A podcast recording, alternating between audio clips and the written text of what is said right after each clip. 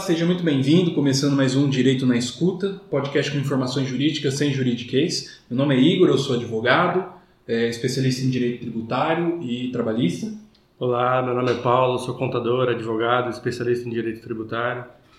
Ah, nós selecionamos um tema é, para o podcast de hoje, muito interessante, que vem tomando uma forma muito grande nos dias atuais, né? Naquela base da recuperação de crédito, planejamento tributário e previdenciário.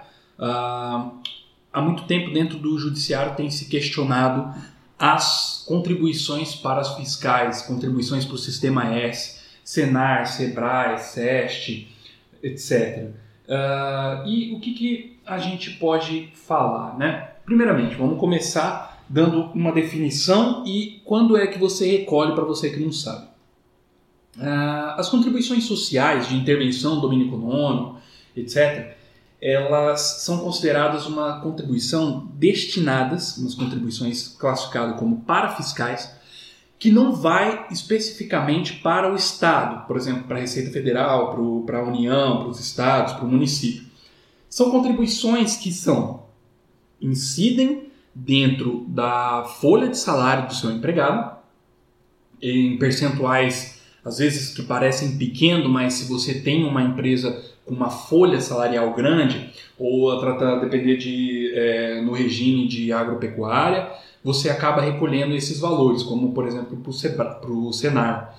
É, e esses valores, à medida, podem ocasionar uma grande repercussão. Então tá, é, definido o, o objeto da, da, da conversa de hoje, Uh, há muito tempo que existem teses dentro do judiciário que discutem é, se essa contribuição é constitucional, se ela não é, se existe limite ou se não, ou se não tem nenhum tipo de limite. É, e assim, dentro da, isso dentro do âmbito jurídico, né, observando na questão propriamente jurídica, quando você tem base de cálculo, é, incidência, com, é, critério material de incidência do imposto. Eu vou deixar a parte contábil para o senhor Paulo, doutor Paulo, porque essa parte é muito. então, assim, é, primeiro o, a questão do, do, dos terceiros do Sistema S, as pessoas jurídicas que recolhem o Sistema S são aquelas pessoas jurídicas que estão enquadradas no lucro presumido e lucro real, certo? Para fazer um corte aqui, as empresas do Simples Nacional, eles acabam não recolhendo é, a, a contribuição previdenciária e, consequentemente, também as contribuições do Sistema S. É, o Sistema S, para quem ah, não sabe, são aqueles SEBRAE, SEST, SESC, SENAC, que são aquelas, aquelas entidades que é, acabam, de alguma forma, contribuindo com a formação de profissionais para que as empresas indiretamente se beneficiam na contratação desse pessoal. É, e quando a empresa vai calcular mensalmente a folha de pagamento, seja por GFIP, seja por E-Social, dependendo de, do caso, ela vai enquadrar o, o KNAI dela, a empresa dela, e determinar quais são as contribuições devidas. E, como o Igor mesmo disse, não são só as empresas, que nem um produtor rural, ele recolhe a contribuição para o Senar. E aí também tem aquela questão, é sobre a folha de pagamento, é sobre a comercialização rural, que aí a partir de 2019 existe a possibilidade de você fazer a opção, né? Então é, depende muito do, do, do, regime tributário e o tipo de empresa. E é, é um, esse é um tema, como o, o Igor mesmo disse, já vem se discutindo da legalidade ou não da contribuição, se tem limite, se não tem limite. Mas, independente disso, com a, a, a Covid, com a pandemia do coronavírus, é, o governo lançou mão de uma medida provisória é, que veio para reduzir o valor das contribuições do Sistema S em 50%.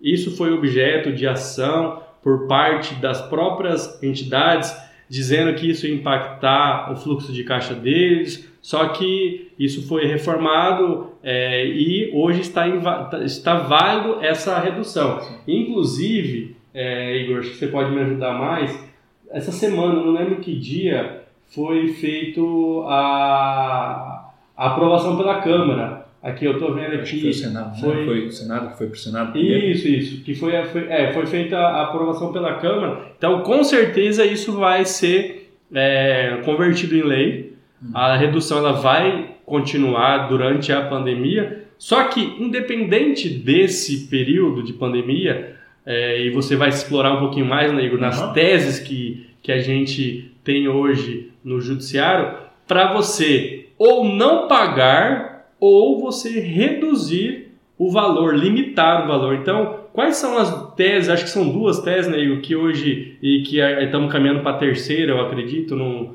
não sei como é que você está o entendimento seu para a gente passar para os empresários.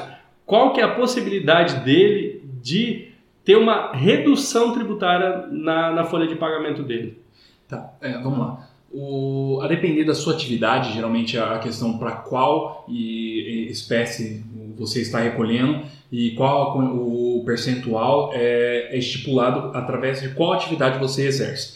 E aí, ah, dentro desse campo das teses tributárias, é, a primeira dela e é a mais segura, por assim dizer, que a gente costuma indicar primeiro, para quem é mais conservador, para quem não tem tanto, não arrisca tanto, é a tese da limitação do, do máximo em 20 vezes salário mínimo, do né? salário mínimo. Porque isso aí foi por conta de um decreto que antigamente, pessoal, só para a gente voltar no tempo, existia uma limitação, inclusive da contribuição previdenciária, dos 20%, que uhum. existia esse limite de 20 salários mínimos de recolhimento. Só que houve uma revogação do artigo que falava da questão da contribuição previdenciária, só que não foi revogado o parágrafo que falava sobre o sistema S. Então, existe essa dúvida, né, Igor? É, se está limitado ou não os 20 salários mínimos para o, a, as contribuições do, dos terceiros, né? Sim. É isso mesmo. É, o, aqui houve uma discussão, o STJ chegou a se manifestar Dentro do, do nosso estado aqui, da região, da terceira região do Tribunal Regional Federal, que abrange Mato Grosso do Sul e São Paulo, ah, já, nós já tivemos um posicionamento que acolhe dizendo que não houve essa eh, revogação do decreto-lei, tá certo? Por conta da, da Lei 6.950, o artigo 4 que estipulava essa limitação, aí depois veio o decreto 2, é, decreto-lei 2.318. Então, assim, é, pulando um pouco essa parte de número e tal, a, o, o, STJ pacificou, mais ou menos, por assim dizer, para não dar uma, uma certeza absoluta, de que a, a previsão do, do Decreto-Lei 3.018 não aboliu o artigo 4 da Lei 6.950, o seu parágrafo único, que limitava em 20 vezes o salário mínimo para as contribuições é, para fiscais, para o sistema, sistema S. Então, assim, essa é a primeira tese que a gente começa a falar que tem mais segurança, por assim dizer, porque já é um tema mais conhecido do judiciário, é um tema que já está mais em voga e o, e o, STJ já teve um posicionamento falando o seguinte: olha, se a sua contribuição ultrapassa esses valores de é, 20 vezes o salário mínimo, ultrapassando esses valores, você não tem que recolher esse a mais. Essa é a ideia. Ficaria limitado, né? É. Que isso aí, você pega numa folha de pagamento aí de um milhão de reais, que não, não, são muito, não são poucas empresas que têm uma folha de pagamento não. dessa aí, isso aí é uma economia gigantesca, né? Porque hum. hoje a gente pode girar em torno aí de 5% mais ou menos de, de percentual é, sobre a folha de pagamento que é recolhido para o sistema S. Então, é, só com essa tese que você está falando, que já teve a decisão da STJ, você já teria um ganho violento em relação ao que você deixaria de recolher e o que você recolheu para trás e atrás do indébito, né? É, exatamente. Isso é, é importante destacar, né, que já que você tocou no assunto, que é o seguinte: por mais que venha uma lei agora falando o seguinte, olha, é, de fato tem 20%, ou seja lá qual for a redução que está sendo discutida no, no, no, Senado agora, que é de 50%, não impede você de buscar no judiciário os cinco anos anteriores. Porque você recolheu. Então, assim, ah, não, mas vai mudar, eu vou ter a redução de 50. Não, você tem a redução de 50, mas você nunca teve a redução de 20 que foi feita. E tá? se eu não me engano, a redução dos 50 eu acho que é só enquanto só durar enquanto, a pandemia. É, né? o que tudo indica é que só enquanto durar a pandemia. Tá certo. Essa, essa é a primeira tese que a gente reputa mais segura, né? E aí, uh, a partir do ano de 2015, 16, mais com vigor em 2017, a gente teve alguns uh, tribunais federais, porque isso é um tema de, de da área federal, né, um, tributo da área federal, consequentemente a, a, a justiça competência é a justiça federal. E entrou na discussão um TRF da quinta região se essa é, se essa incidência desse tributo, porque ele incide sobre a folha de salário, ela seria constitucional. Porque houve uma alteração na Constituição com a emenda, é, a emenda constitucional número 32. 33. 33. de 2001. Isso. No artigo 149. É, exatamente. E ele alterou a base de cálculo das contribuições sociais e de intervenção do domínio econômico. Ele limitou. Assim, dentro da Constituição, ela desenha uma linha em que a lei complementar é, deve seguir para a instituição do imposto. Do, do Igor, me permite fazer a leitura aqui para o pessoal que nos ouve, é, que o artigo 149 ele, ele é bem claro, no, no, parágrafo 2 que as contribuições sociais e, e, sociais e de intervenção no domínio econômico, letra A, poderão ter alíquotas ad valorem, tendo por base faturamento, a receita bruta ou o valor da operação. Aqui não está falando nada de folha, folha de, de pagamento. É, não Entendeu? fala folha de salário. E aí o tribunal, vendo essa alteração, reputou por inconstitucional as leis até então vigentes. Então, assim, é uma tese que tem até um fundamento muito específico e tem sido acolhida, sim, pelo judiciário. Essas são as. A, a, e aí, nessa diferente da tese anterior, não se trata de uma limitação. Você deixa de recolher, de fato, as contribuições sobre a folha de salário, por ser ela uma questão inconstitucional. Então, assim, só relembrando o episódio que a gente fez sobre recuperação de crédito, que não há como fazer essa, essa compensação, essa recuperação através de um ato administrativo. Você teria que obrigatoriamente. É... Você tem, tem, que ter uma sentença. Né? Sim, né? tem que ter uma decisão pelo, do decorrente do, do, do Poder Judiciário. Seja ela um mandato de segurança, para aí lembrando que o mandato de segurança é um instrumento que não gera custas processuais. Então, Igor, antes de você entrar, assim, aí uhum. vamos, vamos. Eu sou um empresário, estou chegando no seu escritório é, tenho lá, eu sou uma, sei lá, uma concessionária de veículos, tenho lá 100 funcionários, mais ou menos uns 500 mil de folha de pagamento, sou do lucro real, fala, Igor, é, estou precisando aí com a pandemia dar uma mexida no meu, no, na minha carga tributária. Na folha de pagamento da Sistema S, o que, que você recomendaria?